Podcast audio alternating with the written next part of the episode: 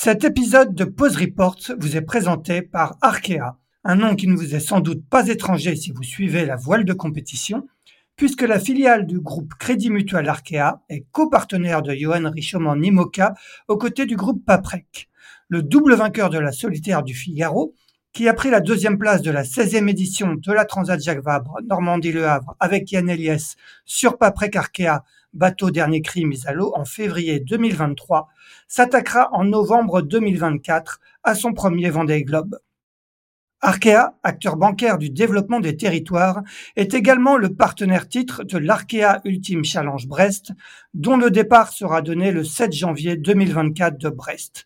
Un rendez-vous qui est particulièrement attendu puisqu'il verra six pionniers se confronter pour la toute première fois sur une course autour du monde en solitaire et en ultime. Un challenge extrême qui marquera l'histoire de la course au large et que les 11 000 collaboratrices et collaborateurs d'Arkea sont fiers d'accompagner.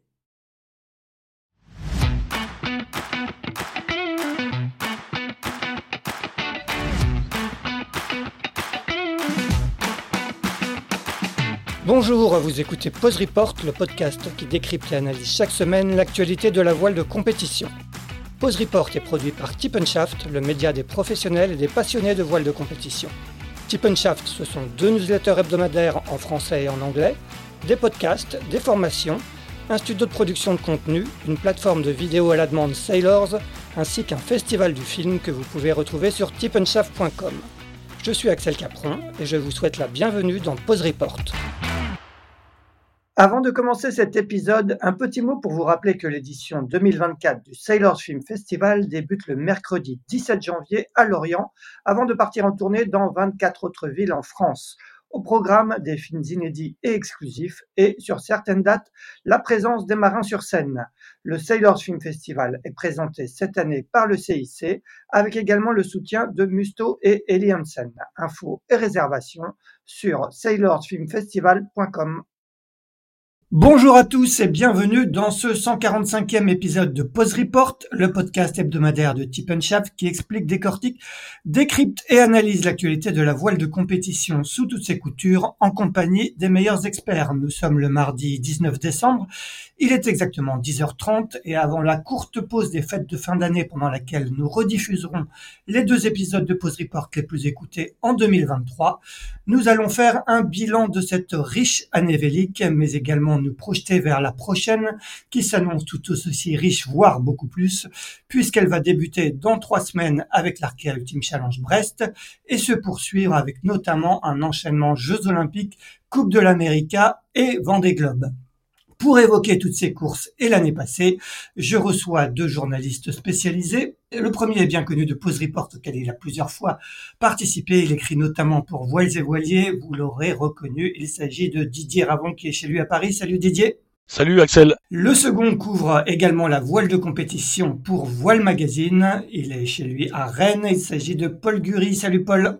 Bonjour à tous. Eh bien, messieurs, on va commencer donc par revenir sur cette euh, année 2023 qui aura été euh, assez riche d'un point de vue euh, de l'actualité de la voile de compétition et aura débuté en janvier par The Ocean Race, course autour du monde en équipage, qui s'est terminée fin juin à Gênes par la victoire des Américains de Eleven's Hour Racing Team. C'était la première fois que la course se disputait sur des monocoques de la classe IMOCA. Euh, est-ce que vous pensez l'un comme l'autre que l'essai a été euh, transformé par, par cette classe des monocoques de 60 pieds? On va, on va commencer avec toi Didier.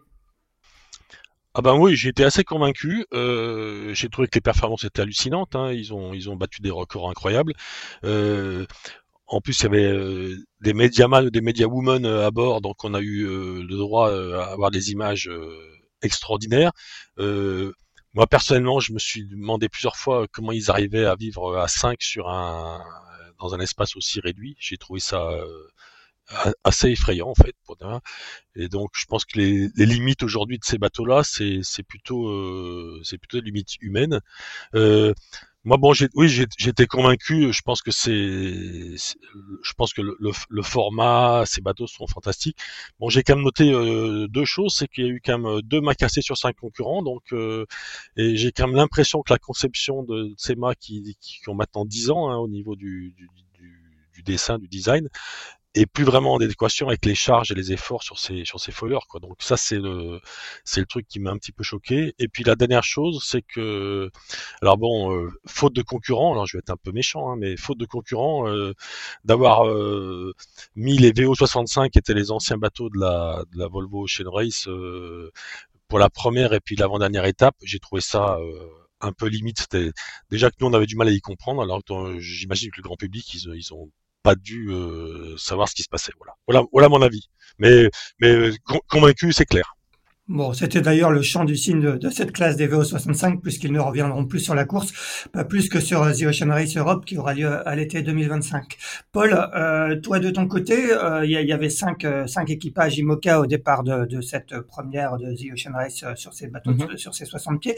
Est-ce que tu estimes que que, que c'est que, que c'est encourageant pour la suite, que que, que tu penses qu'il y aura beaucoup plus d'équipages sur la prochaine? Est-ce que cette première aura convaincu ceux qui n'étaient pas là de, de venir sur la prochaine en tout cas, je l'espère parce que c'est vrai, comme l'a dit Didier, le fait qu'il y, ait avait des médiamans à, bord, une première sur des sur un parcours aussi long, euh, nous a permis d'avoir des images complètement dingues de drones, etc. Je me souviens encore de Malaysia dans les mers du Sud, là, qui est complètement en lévitation.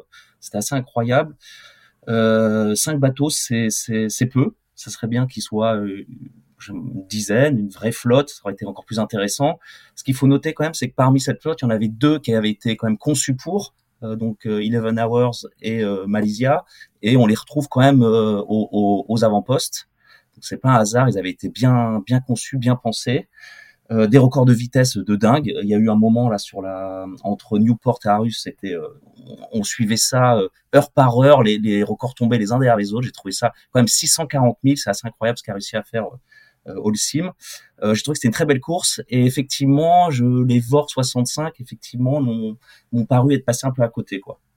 Ouais, C'était euh, juste pour préciser, c'était pas la première fois que le Mediaman était sur sur la, Volvo, sur la Volvo. Ils étaient, ils avaient, il y avait déjà eu, euh, je crois, si je me trompe pas, deux éditions avec euh, des Mediaman à bord. Mais effectivement, les, les, images qui ont été rapportées sur cette édition étaient assez assez spectaculaires. C'était plus pour les drones. Le, oui, c'est ça. C'était pour effectivement avec des images de drones assez dingues. Est-ce que pour peut-être pour Didier, est-ce que tu estimes que que les, les équipes, tu citais Paul à l'instant, Eleven Saur, euh, qui est maintenant, euh, qui a été racheté par euh, Sébastien Simon, qui est devenu groupe Dubreuil, et, et notamment Malitia, qui a été se frotter au mer du Sud. ces bateaux-là vont avoir un, du moins pour Sébastien Simon, ce sera pas le cas puisqu'il n'était pas de la partie, même s'il a quand même participé à, à The mais sur un autre bateau. Mais peut-être pour Boris Herman et Malitia, c'est un avantage en vue du, du Vendée Globe qui partira dans, dans un an d'avoir été se frotter sur son bateau du Vendée Globe au mer du Sud. Ah oui, je pense que oui. De toute façon, c'est forcément de l'expérience euh, en plus. Euh, ils ont poussé les bateaux comme jamais. Ils, bon, ils, vont pas les pousser aussi bien, autant à mon avis en, en solitaire, mais euh, bah, quand on discute avec euh, tous les coureurs, euh, quels qu'ils soient, hein, moi j'ai discuté l'autre jour pas mal avec euh, avec Tom Laperche et puis avec Sam Goodchild, ils disent tous que bon, bah, de toute façon, aller aller se se frotter dans les dans les mers du Sud avec les, les conditions qu'ils ont eues, c'est forcément un plus quoi. Donc oui, donc je pense que ça va être un, un, vrai avantage pour pour tous ces gens-là, mais mais bon quand on regarde quand on regarde les, classements de, des dernières courses, on, se rend compte qu'il y a aussi du, on va en reparler, mais je pense qu'il y, y, a aussi plein de nouveaux skippers qui arrivent et qui sont qui, qui connaissent pas forcément ces coins-là, mais qui manifestement savent faire marcher leur machine. Clairement. Bon, on reparlera de ça tout à l'heure quand on va évoquer la, la Transat Jacques Vabre, notamment en IMOCA. Euh, si on redéroule un petit peu le, le, fil de cette saison 2023, au printemps, il y a aussi euh, eu la, la Transat Paprec, euh, ex-Transat AG2R, courue en, Figaro Beneteau 3, euh, sur un format double mix, qui était une première. Euh, cette course a été remportée par l'équipage de skipper massif composé de Loïs Béréard et Charlotte Yvain. on va peut-être demander à toi, Paul, est-ce que, selon toi, le, ce format format euh, mixte euh, euh, a, fonctionné Est-ce que cette première, il, fallait en passer par là pour pour un peu ouvrir davantage cette classe et, la course au large en général aux navigatrices? Bah, je pense malheureusement qu'il faut en passer par là. Ils étaient quoi 11 duos, hein, si, les souvenirs sont bons. Euh, bah moi je noterais par exemple la belle performance, enfin du moins le, le euh, comment je pourrais dire ça? Par exemple, Pauline Courtois qui était accompagnée de, de, de Auro, qui elle était plutôt dans le match race et autres, qui a pu accéder à de la course au large. donc je pense que c'est quand même une, un tremplin pour pour une accession pour les femmes pour voir un peu plus loin. voilà, parce qu'on sait qu'elles sont tout aussi performantes que les hommes sur l'eau. Et donc, euh, et donc, tu, tu penses que c'était euh, c'était une bonne initiative de la part de l'organisateur de, de, de, forcer un petit peu entre guillemets ce, ce format double mixte pour euh, pour justement permettre susciter des, des, vocations et permettre à ces navigatrices qui qui en ont peut-être moins l'occasion de de se familiariser avec le large? Bah après c'est la question de la discrimination positive. Moi, je pense que si les choses ne se font pas naturellement, parfois c'est aussi ça doit venir d'en haut ou des organisateurs et ça a été le cas. D'ailleurs, The Ocean Race avait déjà montré mhm. l'exemple sur les, sur les éditions précédentes. Euh, euh, Didier, tu es, tu es d'accord avec Paul? Totalement. Moi, je trouve ça génial. Euh, et puis, c'est c'est super de voir arriver toutes ces jeunes navigatrices là. Bah, tu vois, j'étais vendredi à, à Port-Laf et j'ai discuté avec Jeanne Grégoire, qui est la responsable du du pôle course au large qui a pris la qui a, pris la suite de Christian Le Pape et qui me disait que le lors de la sélection pour le challenge région Bretagne euh, CMB Océane euh, il y avait eu une bagarre incroyable entre les neuf candidates euh, bon c'est Louise Acker qui a qui l'a emporté. Et Louise Acker était, était plutôt justement était une, des équipières de, de, Pauline Courtois en match race, hein, son triple championne du monde ensemble. Et, moi, moi, je trouve ça fantastique que, que, ça marche comme ça. Puis quand on voit euh, quelqu'un, enfin, on voit Violette d'Orange en IMOCA, je me dis que c'est franchement, c'est super qu'il y ait ce, genre de truc et c'est même indispensable, j'ai envie de dire aujourd'hui. C'est indispensable que, bah, la mixité euh, prenne un peu plus de, de, pouvoir, même si on sait bien que la voile reste quand même un sport de, de garçons, hein, soyons clairs. Euh, on va continuer sur le, circuit Figaro. Euh, euh, l'été a été marqué par, comme d'habitude, par la, solitaire du Figaro, solitaire du, Figaro pas prête d'ailleurs, on va dire le, nom complet. Didier, on va continuer avec toi. victoire de, de Corentin Oro, c'était un des marins les, plus expérimentés au départ. Hein. On rappelle que maintenant, souvent sur les départs de solitaire du Figaro, les marins les plus expérimentés ont à peine la quarantaine et, et ont à peine une dizaine de solitaires du Figaro dans les pattes, ce qui n'était un peu moins le cas avant. Les, marins étaient souvent un peu plus âgés et comptaient parfois jusqu'à 15 ou 20 solitaires. Euh, cette victoire de Corentin Auro, euh, Didier, elle était quelque part attendue? Bah, moi, je connais pas très bien Corentin, euh, mais je pense que bon, d'abord, il a eu la chance d'avoir un bateau hyper bien préparé par Banque Populaire, parce que quand on connaît l'écurie euh, Banque Pop, on sait que c'est bah, que, le, que les outils sont, sont nickel. Ça, c'est la première chose. Et puis la deuxième chose, c'est qu'il a il, il, a été très bon, très opportuniste. C'était une, apparemment c'est une solitaire qui était que bon que j'ai suivi d'assez loin, mais qui était quand même euh, compliqué hein, avec euh, et donc non, il a il a il, il, a hyper bien, hyper bien géré, mais euh, de toute façon, quand on gagne la solitaire du Figaro, c'est qu'on est, euh, ultra brillant, quoi. Je veux dire, enfin, il y a, y, a, y a, pas vraiment à épiloguer, il suffit de regarder les palmarès, mais euh, oui, je crois que c'était son année, donc il a, il, il, était dans le match, il était, et, encore une fois, il avait un sponsor derrière qui, avec qui il avait qui, lui a mis un bateau euh, parfaitement préparé et puis il a été il a été hyper bon euh, donc euh, non je j'ai pas, pas été plus surpris que ça quoi. Paul, quel est de ton côté ton, ton regard sur la, sur la solitaire du Figaro avec c'est une classe qui se rajeunit pas mal par rapport à ce que je disais tout à l'heure aux, éditions des, années on va dire 90, 2000, même début des années 2010. Il y, a, y, a, un vrai renouvellement sur cette classe avec aussi un, un, Tour de France à la voile qui se dispute maintenant sur sur le support ben c'est vrai qu'il y a un vrai rajeunissement. Alors après la question qu'on peut se poser c'est pourquoi est-ce que les, les, les vieux de la vieille sont partis peut-être euh, faire autre chose que le, le, Figaro 3 est, est, très très physique, je sais pas.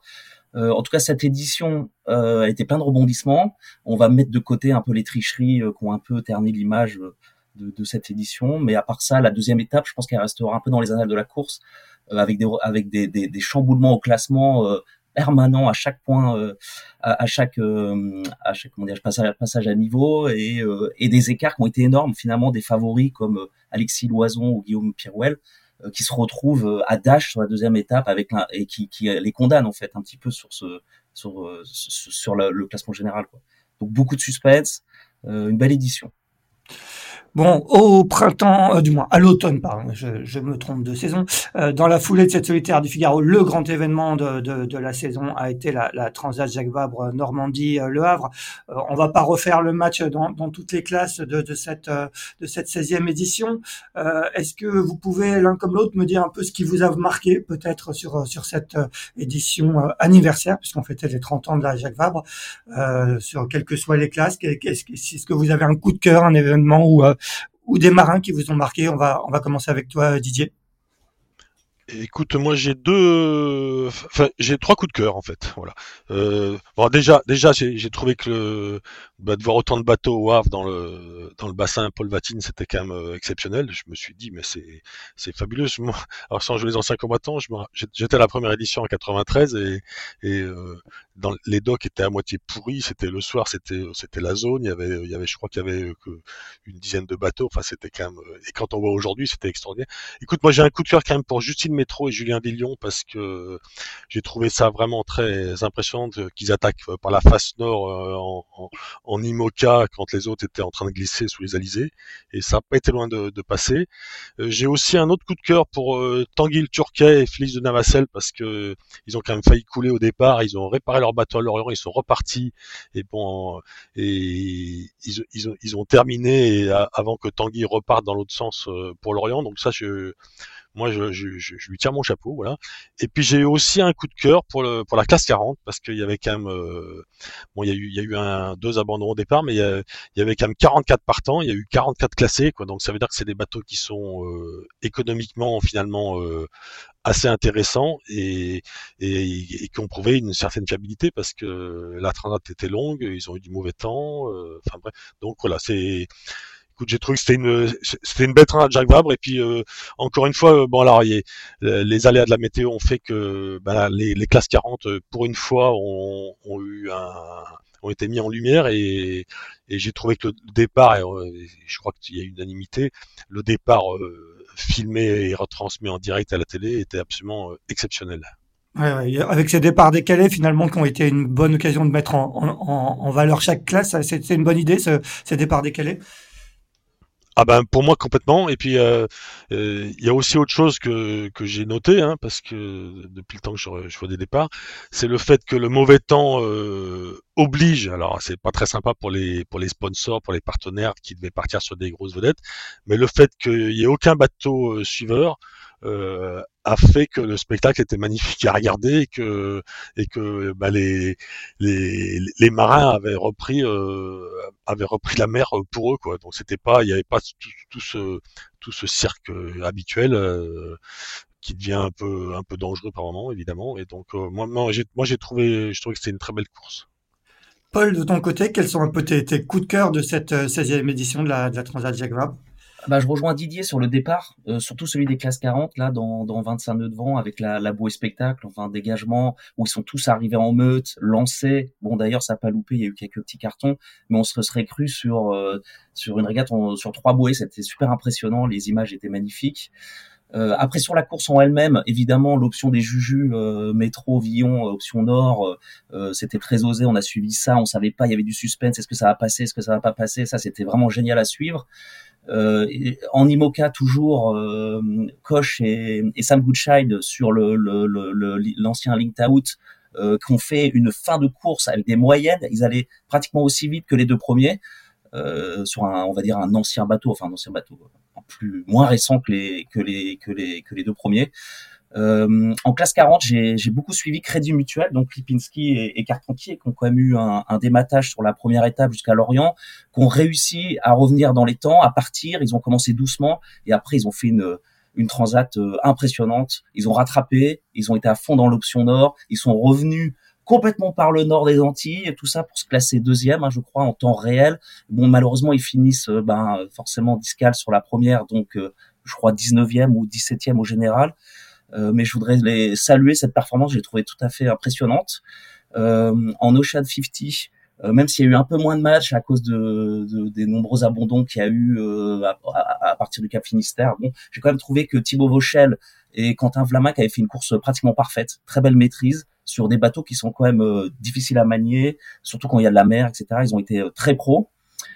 Et enfin, en ultime, j'ai adoré le passage de l'île d'Ascension où Gabard, le Cléache, se repassait devant, etc. Enfin, c'était très très intéressant on, la, la, course a été suivie de retour à la base hein, en IMOCA, donc il y a eu une transat retour entre Fort-de-France et, et, Lorient qui s'est achevé la, semaine dernière euh, avec la victoire euh, de Johan Richaume.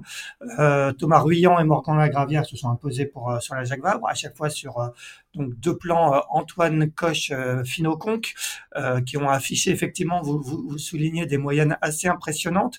Qu'est-ce que ça vous inspire un peu au niveau de justement du bilan un petit peu architectural de, de, cette année 2023 en IMOCA On a l'impression que, on dit souvent ça, mais qu'il y a eu un vrai gap de franchi au niveau des performances des bateaux avec cette nouvelle génération de d'IMOCA. On va, on va continuer avec toi, Paul ah, c'est sûr que les, nouveaux plans, euh, on aurait pu croire qu'ils allaient avoir besoin d'un peu de temps pour être fiabilisés. Ils ont montré tout de suite une énorme, un énorme potentiel. Euh, et puis on a vu euh, Johan Richaume euh, en solitaire sur le retour à la base, tout seul, faire une option un peu plus nord, ne pas hésiter à aller dans la brise. Donc ça veut dire quand même dire qu'il a une confiance dans son bateau qui est quand même assez impressionnante à un an du Vendée Globe. donc on va dire que c'était des bons choix architecturaux. Didier, ton avis sur, sur le sujet? À mon avis, oui, je, rejoins totalement Paul. Euh, ce que j'ai trouvé très intéressant euh, et, très fort, c'est de voir que le, bateau qui a été conçu euh, récemment par par Antoine Coche, par le cabinet Finocon, qui est notamment David de Prémorel. Bah, le, bateau est bien né, c'est clair, le bateau est, performant, il est, il est, fiable. Bon, puis Johan Richom, pour moi, c'est fera forcément partie des, grands favoris pour le, pour le Vendée Globe. Il a fait une course parfaite.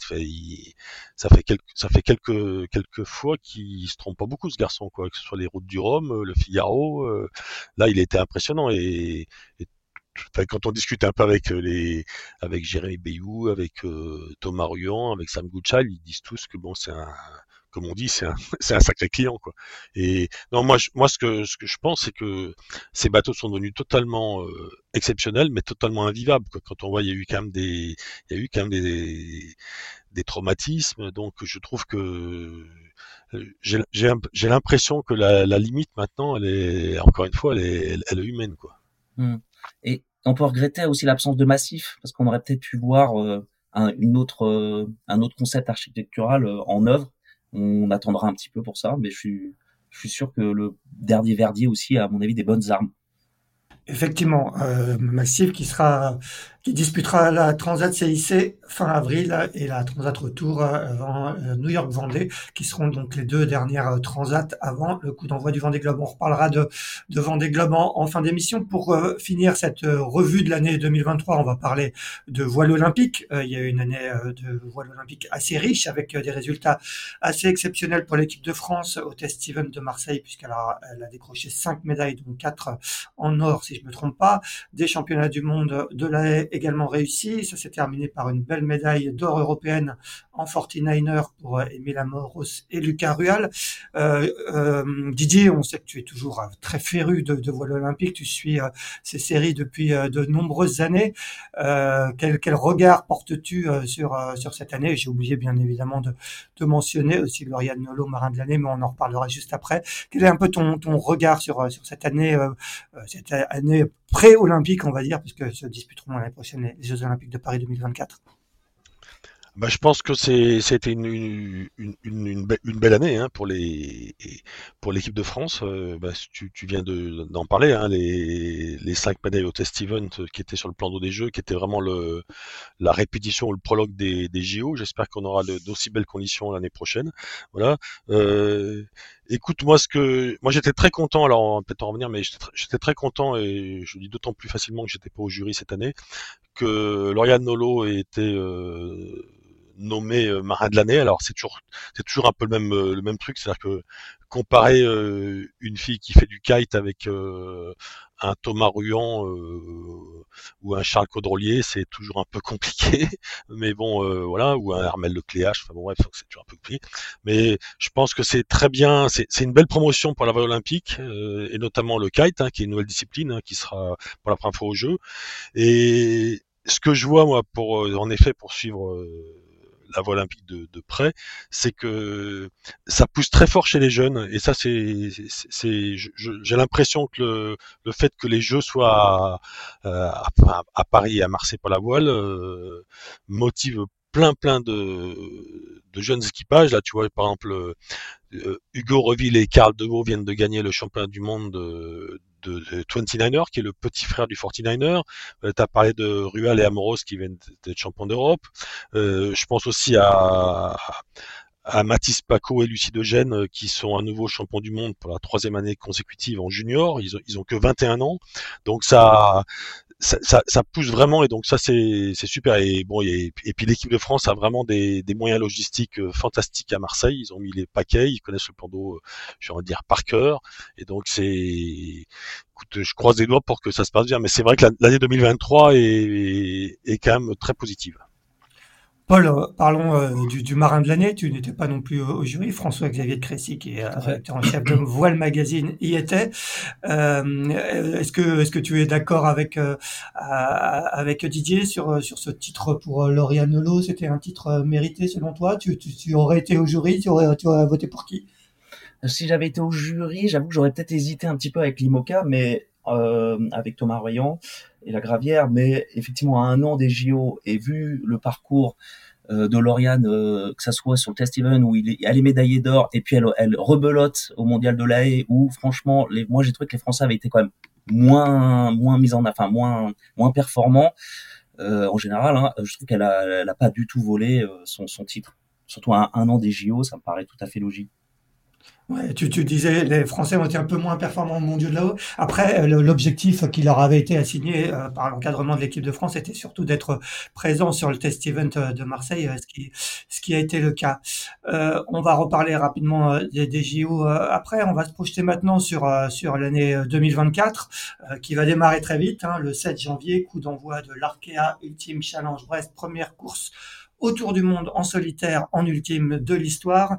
Euh, Paul, on va continuer avec toi. Euh, ce, rendez-vous, euh, est-ce que, est-ce que, est-ce que tu l'attends avec, impatience? Est-ce que comment tu, tu vois cette course? Est-ce que, est-ce que, est-ce que ça va être un, rendez-vous très fort de cette année 2024 sans nul doute, surtout que ça a mis quand même pas mal de temps à s'organiser. Ça y est, on y est. Les, les ultimes sont fiables. Bon, fiables hein, sous on l'entend hein, comme il faut l'entendre. Après, euh, on a bien vu euh, sur cette dernière Transat Jacques Vabre, finalement pas d'abandon. Euh, bon, même si pas mal de casse, etc. moi, je pense que les bateaux sont prêts, les marins sont prêts, le, parcours, ben forcément, il est complètement dingue. En solitaire, les, les, mers du Sud, le tour du monde. oui, ça va être un, grand, grand spectacle. Et ça sera plus de l'endurance que de la vitesse pure. Et je pense que y a, ça va être difficile, là, aujourd'hui, de pronostiquer un vainqueur on va quand même s'y essayer, euh, Didier. euh, si tu regardes le, plateau des, des, six marins euh, au départ de, de cet Arkea Ultime Challenge Brest, quels, quels, sont pour toi les, si, si, on devait euh, euh, faire quelques favoris pour le pour la victoire, tu, tu miserais sur qui toi si tu devais mettre une petite pièce? Oh la vache, je, je, suis jamais bon en pronostic. Puis, je, joue au loto de temps en temps, mais j'ai jamais gagné. j'ai envie de dire, j'ai envie de dire qu'ils sont quand même, il y a, il y a quand même pas mal de marins, euh, enfin, ils sont tous très affûtés. Euh, j'ai envie de dire que sur une course comme ça de longue haleine, où en effet il faudra pas, euh, il faudra pas taper un, objet flottant non identifié ou avoir une, une casse matérielle. moi, je sens assez bien. Je pense que l'expérience joue vachement là-dessus, et je pense que je sens assez bien Thomas Coville, qui a quand même une expérience dingue. Hein. Ils sont ils sont que quatre à avoir bouclé un tour du monde en, en solitaire, enfin un record du monde en solitaire sur ces bateaux-là. mais bon, le Cléache, Caudrelier sont, sont, hyper forts. Tom Laperche, pour moi, c'est la, c'est le Mbappé de, de la voile, c'est la, c'est la, c'est la, une étoile filante. Il, il, a un bateau fantastique, une super équipe, même si le bateau est actuellement en, en chantier chez, chez, chez Merconcept, François Gabard. après, comme ça, ça peut être une course à élimination, ils sont que 6, mais pareil, j'ai envie de dire que Eric Perreux, Anthony Marchand, ils ont une carte à jouer parce qu'ils ont des bateaux qui sont très fiabilisés. Euh, c'est franchement c'est difficile de savoir. Ce qui est sûr, c'est que j'espère surtout euh, qu'il y aura tous les bateaux à l'arrivée parce qu'ils ils sont pas nombreux et il faudrait pas que cette course devienne euh, après soit, soit un peu montrée du doigt quoi parce que c'est c'est bah, comme a titré euh, Voler voyez dans le dernier numéro c'est c'est les ultimes en mode Vendée Globe donc il faudrait pas non plus que ça se banalise quoi voilà. C'est mon avis. Mais c'est mais moi je, je suis je suis impatient de de voir comment ça va se passer mais euh, et puis chapeau à, à, ces garçons parce que naviguer en solo sur ces machines de 32 mètres, euh, respect. Est-ce que vous avez l'impression que, quelque part sur cette course, la, la classe ultime joue aussi un petit peu son, avenir euh, euh Tu disais, on souhaite bien évidemment tous que, les six bateaux euh, soient à l'arrivée et qu'il y ait le moins d'avaries possible, mais est-ce que, l'avenir de la classe ultime se joue aussi là? Parce que pour faire venir euh, peut-être de, nouveaux partenaires et, qu'on ait plus de, solitaires au départ dans, dans quatre ans pour la, la deuxième édition de cette course qui est déjà programmée, il faut que ça soit une réussite. on va continuer avec toi, Didier. Ah ben oui, c'est évident. C'est-à-dire que si euh, je, touche du bois, euh, s'il y a six bateaux à, l'arrivée, s'il y a une, bagarre comme on a pu l'avoir sur euh, ben, la Jacques Vabre ou sur le, le défi Azimut, c'est évident que ça va attirer du monde. Mais en même temps, il euh, n'y a, y a, y a, pas il y a, pas 50 marins qui peuvent mener des, des machines pareilles. Quoi. C'est ça qui est c'est ça qui est extraordinaire. Et d'ailleurs, c'est c'est ça aussi qui est un peu compliqué à mon avis à faire passer au grand public, c'est que je crois que je crois que les, les, gens ne se rendent pas forcément compte de la de la difficulté de mener ces bateaux, de, de de la compétence qu'il faut pour pour tout gérer, hein, que ce soit au niveau électronique, au niveau hauteur de vol, puisque c'est des bateaux qui volent tous maintenant, euh, etc., etc. Bon, ils ont des routeurs et des, ils ont la, la, crème de la crème en routeur, mais voilà, c'est euh, je pense que la, enfin, je pense que la classe ultime, elle est, j'espère de tout cœur qu'elle qu'elle puisse se, développer, que dans quatre ans il y, ait, deux ou trois fois plus de bateaux. Mais bon, c'est d'abord c'est des budgets monstrueux, et puis encore une fois, c'est pas la portée de tout le monde, quoi. Bon, on rappelle qu'il y a un, nouveau bateau qui vient d'être annoncé, qui sera le, Gitana 18, euh, qui, euh, qui sera mis à l'eau normalement à, l'automne 2025, et donc ce qui laisse une place disponible pour euh, qui veut racheter le, le, Maxi Edmond euh, de Rothschild, qui euh, nous disait Cyril Lardachti, le directeur général du, du Team, est, est, mis en vente entre 13 et 15 millions d'euros. Avis aux intéressés. Paul, un dernier mot sur sur cet Arkea Ultimate Challenge Brest. Si toi, tu, tu devais miser sur un, un skipper, tu, tu, tu, tu miserais sur qui? Banque Pop. sans, sans, sans, trop de risques. Euh, Il a quand même prouvé que le bateau, ça y était prêt. Euh, je pense Amel Lecléache en solitaire, euh, c'est un tueur. Euh, bon, alors il connaît euh, les mers du Sud euh, par ses expériences Vendée Globe. Il les connaît pas en ultime. Je suis sûr qu'il saura s'adapter. Et je voulais aussi noter quand même qu'il y a des escales techniques qui sont autorisées. Tout à fait. aussi pour, j'imagine, limiter les abandons. bon, il faudra, ça sera forcément des escales d'au moins 24 heures, si j'ai bien compris. Euh, voilà, je pense que ça participe aussi de cette volonté que tout le monde arrive au bout, euh, au risque peut-être que le grand public, comme sur la Brest Atlantique, ait du mal à comprendre qu'on puisse s'arrêter et repartir. Voilà. Mais je pense que c'est un pari euh, pour pour que tout le monde soit à l'arrivée. Il faudra juste bien l'expliquer à nous, euh, à nous de faire notre euh, job là-dessus. Euh, on va continuer de dérouler cette année 2024 qui, qui, va avoir un enchaînement estival euh, incroyable avec Jeux Olympiques de, de, Paris 2024 qui se dérouleront pour la voile à Marseille fin juillet, puis Coupe de l'Amérique à Barcelone avec Youth et Women's Coupe de l'Amérique en plus, on va et l'année 2024 va se terminer par le Vendée Globe 2024. On va rapidement reparler de voile olympique et, des Jeux. Euh, Didier, selon toi, combien de, médailles on peut espérer euh, euh pour l'équipe de France? Quand, on pose la question à Jean-Luc Denéchaud, qui est le président de la Fédération française de voile, il dit faire mieux que qu'il y a trois ans à, Tokyo où on avait remporté trois médailles. C'est un peu l'objectif. Est-ce que tu, tu as le sentiment que comme souvent quand une nation évolue à domicile, euh, cette équipe de France est capable d'avoir des résultats peut-être un peu plus exceptionnels que d'habitude. Euh, je me répète un peu par rapport à ce que j'ai dit tout à l'heure, c'est-à-dire que si euh, si l'équipe de France fait aussi bien côté Steven, ça sera exceptionnel, hein, puisqu'il y a eu, comme tu l'as souligné très justement, cinq médailles, dont quatre en or, c'était c'était assez fantastique. après, il faut pas se leurrer, quoi. La, la, la voie olympique, c'est tellement compliqué quand euh, quand on voit qu'il faut il faut pas croire que parce que les Français on navigue euh, à domicile que la logistique est exceptionnelle.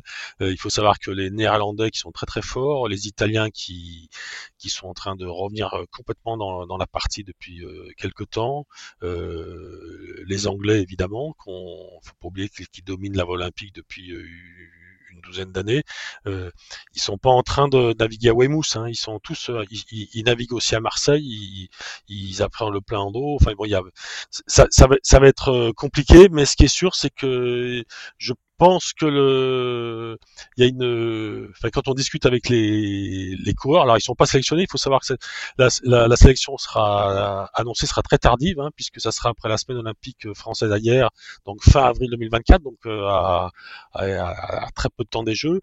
Euh, j'ai jamais, j'ai jamais depuis le temps que je suis ça, j'ai jamais vu une équipe, euh, fait des gens et des filles, euh, des garçons et des filles aussi motivés quoi. C'est-à-dire que c'est euh, c'est un, un, truc extraordinaire de faire les jeux une fois dans sa vie quoi. C'est les, les, jeux dans un pays, c'est une fois par siècle. Donc euh, moi je suis assez, euh, c'est pas une question de lucidité, mais je, je, je, suis, je suis assez optimiste parce qu'il y a vraiment, j'ai l'impression que tous les moyens ont été mis en œuvre, que ce soit les quand je vois par exemple le, le travail des météorologues euh, sur le plan d'eau, quand je vois le, les installations qui ont été faites, quand je vois que l'équipe de France sera avec les, les, les, les, cours olympiques seront à 5 minutes à pied de, de la marina, alors que par exemple à, Tokyo il y avait euh, c'est bête à dire, mais il y avait une demi-heure de train. Enfin bon, euh, je pense qu'il y y a un ensemble de choses qui vont qui, qui vont dans le bon sens. Après, on est en Méditerranée, on est à Marseille et c'est la météo, c'est-à-dire qu'il peut y avoir euh, une semaine de pétole, euh, comme il peut y avoir euh,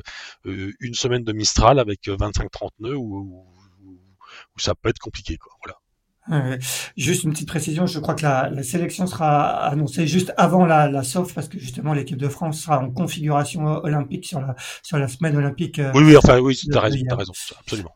Euh, Paul, euh, à propos de, de, de, ces jeux, comment un, média comme le, vôtre, euh, qui est un mensuel, hein, même si vous avez aussi votre, votre site web, comment vous allez traiter un petit peu ce, ce sujet des, des Jeux Olympiques? Alors ça, il aurait fallu voir plus avec mon rédacteur en chef. Mais je crois qu'on a bien l'intention d'être sur place ou d'avoir des pigistes pour suivre les jeux au jour le jour. Je pense que c'est une occasion unique aussi de mettre en lumière la voile olympique. Euh, sur un plan d'eau qui est magnifique. On a vraiment des chances de médaille. Euh, oui, je veux dire, le test event, si ça pouvait être la même chose, bis repetita, je pense que tout le monde serait très content. Euh, après, on est chez nous, donc c'est aussi un avantage. Ça peut aussi être un désavantage par rapport à la pression qui, qui, qui repose peut-être sur les épaules de nos athlètes. Je ne sais pas, on verra. Eh bien, rendez-vous au mois de juillet pour, pour ces Jeux Olympiques. On va passer à la deuxième grande, grande épreuve de cette année 2024, la Coupe de l'Amérique à Barcelone. On rappelle que six euh, défis sont engagés, cinq challengers et le Defender Emirates Team New Zealand. Euh, cette coupe va commencer fin août avec la Louis Vuitton Cup, qui est donc les éliminatoires entre challengers, dont le vainqueur affrontera en octobre euh, le Defender Emirates Team New Zealand. Cette édition, cette 37e édition de la Coupe de l'América va se doubler d'une Youth America's Cup, c'est pas la première fois, mais il faut le, le, souligner, mais également d'une toute première Women's America's Cup, donc Coupe de l'Amérique pour des équipages féminins, ces deux dernières épreuves en AC40. Euh, Didier, comment tu vois un petit peu cette 37e Coupe de l'Amérique à Barcelone? Euh, euh, Nous, Européens, on est content que ça se situe un peu plus près de, de nos frontières, euh, ne serait-ce que pour suivre les régates la journée plutôt que la nuit. Comment tu vois un petit peu cette Coupe de l'Amérique? Est-ce que tu vas beaucoup t'intéresser à cette 37e édition? Ah oui, forcément, c'est forcément. Euh, bah, il y a deux choses positives. En effet, comme tu viens de le dire, euh, que ce soit à Barcelone, c'est quand même, euh, c'est quand même super. En effet, il y a aussi cette équipe de France hein, qui est, bon, qui est partie tard, comme j'ai envie de dire, comme d'habitude, mais qui a, qui a manifestement de, de, gros moyens et, et, une super équipe, qui ont acheté donc un on appelle ça un, design pack chez Neo donc ils sont quasiment sûrs d'avoir un bateau qui est actuellement en construction, mais qui sera un bateau euh, euh, forcément un excellent bateau. Euh, après, bon, bon, l'initiative de, de, cette épreuve pour les femmes et pour les jeunes, qui avait déjà, qui avait déjà été au Bermude, je trouve ça super parce que ça, ça va, bah, pareil, ça, c'est pas que ça crée des vocations, mais ça, ça, ça continue à, à, à, pousser avec plein de jeunes. Euh, Ensuite, bon, je, alors moi, moi j'ai, regardé la, la, la, la semaine dernière ou il y a, une dizaine de jours le, la première épreuve euh, d'AC40. Euh, j'ai trouvé ça euh, extraordinaire de voir ces bateaux-là. Euh, ça m'a, ça vraiment mis l'eau à la bouche. J'ai quand même un regret, c'est que sur ces bateaux aujourd'hui, euh, notamment sur les 75, euh, il y aura quand même plus d'équipiers qui vont euh, tourner des manivelles et pédaler pour fournir de l'énergie que de que de barreurs, de régleurs et tacticiens quoi. Donc évidemment c'est une nouvelle ère, hein, ces bateaux ces bateaux à, à folle et sans qui c'est c'est fantastique. Donc ça va être intéressant. Je pense que les Néo-Zélandais ont encore une petite longueur d'avance et bah, quand on décide quand on, a, on, quand on gagne la coupe on, on décide tout et autant pendant des années le défendeur euh, jouait tout seul dans son coin et puis après euh, de temps en temps bah, il avait de mauvaises surprises hein, c'était le cas avec les Australiens et Néo-Zélandais. Euh, autant là ils, sont, ils sont quand même très malins ces Néo-Zélandais parce qu'ils se confrontent aux autres en permanence en AC40 sur le CLGP sur plein de trucs et donc ils, ils, voient bien que pour l'instant ils sont un, un petit temps au-dessus quoi. Voilà. donc je je sais pas comment ça va se passer parce qu'en plus Barcelone c'est un plan d'eau qui qui est un peu aléatoire hein, c'est un peu comme Marseille en Méditerranée ça peut être ou très vanté ou pas vanté. Mais ça va être ça va être fantastique comme événement. Ça c'est j'ai aucun aucun doute là-dessus. Ouais, on rappelle qu'il y a eu deux, deux régates préliminaires qui ont eu lieu, une à Villanova fin septembre remportée par American Magic et, euh, celle de Jeddah euh, début décembre qui a été euh, remportée par justement Emirates Team New Zealand. Paul, parlons un peu du, défi Orient Express Racing Team, défi qui a été officiellement lancé en, février dernier, qui bénéficie effectivement du design package d'Emirates New Zealand. Ça veut dire que le, que le bateau sera a priori bon parce qu'on voit mal les Néo-Zélandais dessiner un mauvais bateau, même si ça peut arriver, avec un équipage qui s'est constitué euh, autour euh, de Quentin de la Pierre, euh, des, des sponsors assez solides. Je pense qu'il y en a quelques-uns qui vont encore être annoncés dans, dans les prochaines semaines. Est-ce que, est-ce que est-ce que les signaux sont plutôt ouverts pour pour l'équipe française ou, ou est-ce que le fait d'avoir démarré tard, selon toi, va, va encore peut, peut, peut, va être difficile à combler? Moi, je pense que malheureusement, oui, c'est sûr que plus tu pars tard, moins moins t'es préparé, c'est tout à fait logique. Après, j'ai trouvé que la première régate à Villanova était plutôt euh, euh baignée d'optimisme, euh, euh, un podium, des, des, des, très belles manches, mais c'était plutôt des conditions un peu molles. Et on a vu que à Jeddah c'était un peu plus compliqué dans la pression. Euh, parce que euh, je pense qu'il y a un petit manque d'entraînement malgré un simulateur qui visiblement est au top et leur a permis de, de, de, de rattraper un certain retard. Euh, je pense quand même c'est, je pense que la marche est haute. Euh, il n'empêche que le talent de l'équipage est là, de la pierre, Péponnet. le fait d'aller s'entraîner régulièrement en F50 et de côtoyer les meilleurs du monde qui sont aussi sur la coupe, ça je pense que c'est un sacré plus. donc moi j'ai envie d'y croire. Voilà, comme bon français, allez, allez les bleus. Allez les Bleus. Bon, rendez-vous pour, euh, pour cette coupe euh, Louis Vuitton, en tout cas les éliminatoires entre Challenger fin, fin août. Et la coupe qui se terminera, je crois, aux alentours du 18 octobre. Le 18 octobre, ça sera quasiment euh, le jour d'ouverture du village de, du Vendée Globe au Sable d'Olonne, puisque le départ de cette édition du Vendée Globe sera donné le 10 novembre. On va terminer avec ce Vendée Globe 2024. 40, 40 marins au départ, voir peut-être un peu plus si, si, si la, la SEM Vendée accepte un peu plus de bateaux ou si en tout cas s'il y a plus de candidats. Euh, un plateau une nouvelle fois exceptionnel. Euh, Paul, on va continuer avec toi. Ce, ce Vendée Globe 2024, à chaque fois on dit que c'est le Vendée Globe de tous les records. Ça va être encore euh, le cas cette fois-ci. Euh, de tous les records. En tout cas, on a vu que le dernier, ils n'étaient pas allés plus vite que l'édition précédente. Donc ça va un peu, un peu dépendre des conditions météo, de la fiabilisation des bateaux. Euh, oui, je pense que là, on va avoir déjà 13 nouveaux IMOCA, donc c'est quand même assez dingue. Euh, des, des, des IMOCA d'ancienne génération qui sont tout à fait euh, au niveau, avec des sacrés marins. Comme, euh, comme pour l'Ultime Challenge, c'est une course d'endurance, donc tout est possible. Euh, le spectacle va être dingue.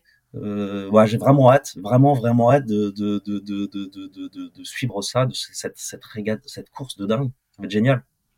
Si aujourd'hui, à 11 mois du, départ de, de ce Vendée Globe, tu devais euh, euh, faire un petit pronostic, quel serait un peu, le, si tu devais nous faire le, le, tableau des forces en présence des favoris de cette édition du, euh, du Vendée Globe? Je dirais Charlie Dalin, même s'il n'a pas pu faire la transat Jacques Vabre, euh, il a quand même euh, prouvé sur la dernière édition que bah, il pouvait terminer premier en temps réel. Bon après il y a eu toutes ces histoires de compensation. Bien évidemment Thomas Royan qui arrive avec le plein de confiance. Johan Richaume qui connaît pas le chemin, mais on a vu qu'il s'adaptait vite. Euh, Sam Goodchild aussi. Je pense qu'il y a, il y a, je pense qu'il y a, oui, il y a au moins 5, 5, 5 bons favoris. Didier, tu es d'accord avec euh, Paul? Est-ce que si, si, quand, quand, tu regardes le, le, le, plateau de cette de ce Vendée Globe 2024, qu'est-ce que sur qui toi tu, tu miserais? Bah, j'ai l'impression qu'il y a quand même, euh, il, y a, il, y a, quand même cinq ou six personnes qui, qui sont un, un cran au-dessus. Euh, alors je, oui, je suis d'accord avec Paul. Hein, il y a, pour moi, il y a Charlie Dalin, Johan Richaume, Thomas Ruyant, Jérémy Bayou évidemment, euh, euh et je rajouterais euh, volontiers Sam Goodchild parce que je pense que c'est un ça va être un très gros client, comme on dit. Et puis, euh, il faut pas oublier quand même euh, euh, deux filles qui me, moi, qui m'impressionnent parce que quand on voit encore une fois ces bateaux sont devenus tellement difficiles à mener, c'est Samantha Davis et, et Justine Métro. Quoi. Donc, ça va être. On, on s'est aperçu quand même sur la trate retour à la base que il y avait quand même eu beaucoup de problèmes de voiles. Moi, j'ai été assez surpris de voir euh, toutes ces voiles qui se déchiraient. Il y a eu beaucoup de problèmes de, de J2 euh, avec des problèmes d'été, de, ou de voiles d'avant qui, ben, étaient inutilisables. Donc, c'est très pénalisant. Euh, donc, je pense que ça, va rester une, course ça va, être, une course de Formule 1, euh, mais avec un, marathon. Ce que, ce j'ai envie de dire, c'est que je pense que, enfin, il faudrait pas que la course devienne tellement euh, extrême que qu'elle se banalise parce que je pense que le grand public se rend absolument pas compte que ces bateaux sont devenus euh, complètement fous. Et et puis euh, il y aura il y a tellement de bateaux qu'il y aura forcément des déçus parce que le, le, gâteau médiatique entre guillemets est de plus en plus gros quoi à partager donc ça va être euh, c'est la rançon de la gloire de cette course hein, qui est qui est extraordinaire. Mais voilà on va ce qui est sûr c'est que ça va être passionnant à vivre. Ça c'est ça là-dessus il y a aucun doute il, y a, il y a quatre ans, en tout cas sur l'édition euh, de 2021, c'était pas non 2020, oui. L'édition 2020, euh, les, les, bateaux à dérive avaient encore euh, réussi à, à, tenir la dragée haute, notamment au vu des conditions qui avaient été rencontrées sur sur le Tour du Monde au, au bateau à foil. Est-ce que cette fois-ci la, la, la, différence, selon vous, va être plus nette, même si ça dépend forcément des conditions, mais est-ce que est-ce que là il y a encore eu un, un gros gap de franchi? Bah, moi, je pense que les, les, architectes, justement, sur les dernières générations, ont réfléchi à ces problèmes qui étaient posés par les mers du Sud, euh, ces carènes qui, qui tapaient, le slamming, comme ils disent, qui, qui, qui est dur pour le, marin, dur pour le matériel.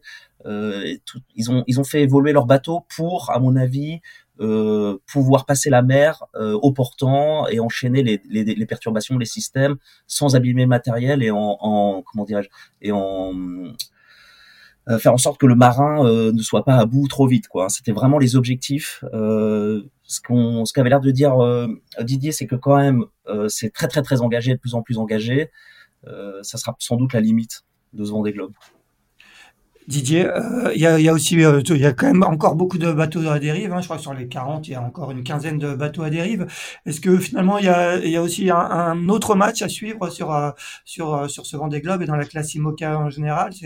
Ah bah oui, oui, moi il y a, un truc qui qui, me qui me passionne, c'est de voir euh, le le pari de Éric Bellion et Jean Le Cam hein, qui ont fait des bateaux donc à dérive, des plans David Raison, donc encore un nouvel architecte qui qui arrive en IMOCA. Bah, Jean Le Cam il est arrivé hier de la Transat. Euh, il s'est donc, euh, il est quasiment qualifié pour le Vendée Globe. Il est arrivé hier soir à Lorient à 22h et des poussières. j'ai juste euh, vu que il avait dit que, son bateau Reaching avait était encore était compliqué à mener, mais extrêmement performant. Donc ça va être ça va être intéressant parce que bon, quand euh, euh Jean Le Cam, c'est Jean Le Cam quoi. Hein, il va prendre euh, des pas sur le sixième Vendée Globe. Il a une expérience colossale. Euh, s'il a fait ce choix-là, c'est pas uniquement un choix économique, c'est aussi un choix sportif parce qu'il avait vu que la dernière fois, en effet, les, les foilers n'avaient pas utilisé tout leur potentiel. Donc ça va être ça, ça, ça, va être vraiment intéressant. Et, et puis moi, je, je pense qu'il faut aussi. alors je parle pas pour Le Cam ou Bélion, hein, mais je, je pense qu'il faut. Je pense plutôt à quelqu'un comme euh, Guirec Soudé, des gens comme ça. Je pense qu'il faut aussi que le Vendée Globe garde son son côté un petit peu aventure et poésie parce que euh, si c'est si ça doit être qu'une course de de bolide, euh, ça va intéresser que des gens comme euh, comme nous quoi. Tu es d'accord, Paul ouais, C'est pas faux, c'est l'humain quand même qui plaît au grand public, en tout cas plus que la performance pure. Donc, je, je, oui, je pense que c'est aussi pour ça que le, le, l'IMOCA à dérive a encore de l'avenir. Tout à fait. Bon, on suivra avec attention euh, ces IMOCA à dérive qui ont, qui ont fait un, beau spectacle aussi, une belle, une belle régate sur retour à la base avec notamment, euh, euh, il faut le souligner, la, remontée fantastique de Tanguy le, Turquet parti après tout le monde et qui finalement a réussi à remonter pas mal de bateaux. Et d'ailleurs, quand tu, quand tu parles avec Benjamin Ferré ou autres, tous ceux qui ont des, des à dérive, d'ailleurs, ils font leur propre classement entre, entre concurrents directs. Donc même eux, ils arrivent à se challenger. voilà, je veux dire, euh, même si l'aventure est là, il y a aussi toujours la perf quand même derrière la compétition, parce que ce sont des compétiteurs. Mais tout le monde y trouve son compte. Eh bien, très bien. Eh bien, messieurs, euh, merci beaucoup. Euh, on aura plein de choses à raconter euh, en 2024. en attendant, eh ben, on va vous souhaiter, ainsi qu'à tous nos auditeurs, de très bonnes fêtes de fin d'année. Comme je disais en introduction, nous vous proposerons pendant la période des fêtes, les mardis 26 décembre et 2 janvier, la rediffusion des deux épisodes de Pause Report les plus écoutés en 2023. Et nous nous retrouverons le 9 janvier pour sans doute parler de l'Arkea Ultime Challenge Brest, qui aura, dont le départ aura été donné deux jours plus tôt. Merci à tous les deux, très bonne journée et bonne fête à toutes et à tous. À bientôt. Merci, au revoir. À bientôt.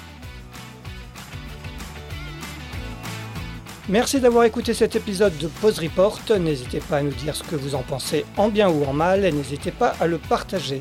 Si vous souhaitez suivre l'actualité de la voile de compétition, je vous encourage à vous abonner à la newsletter de Shaft envoyée chaque vendredi à 17h. Pour vous inscrire, ça se passe sur tipenshaft.com.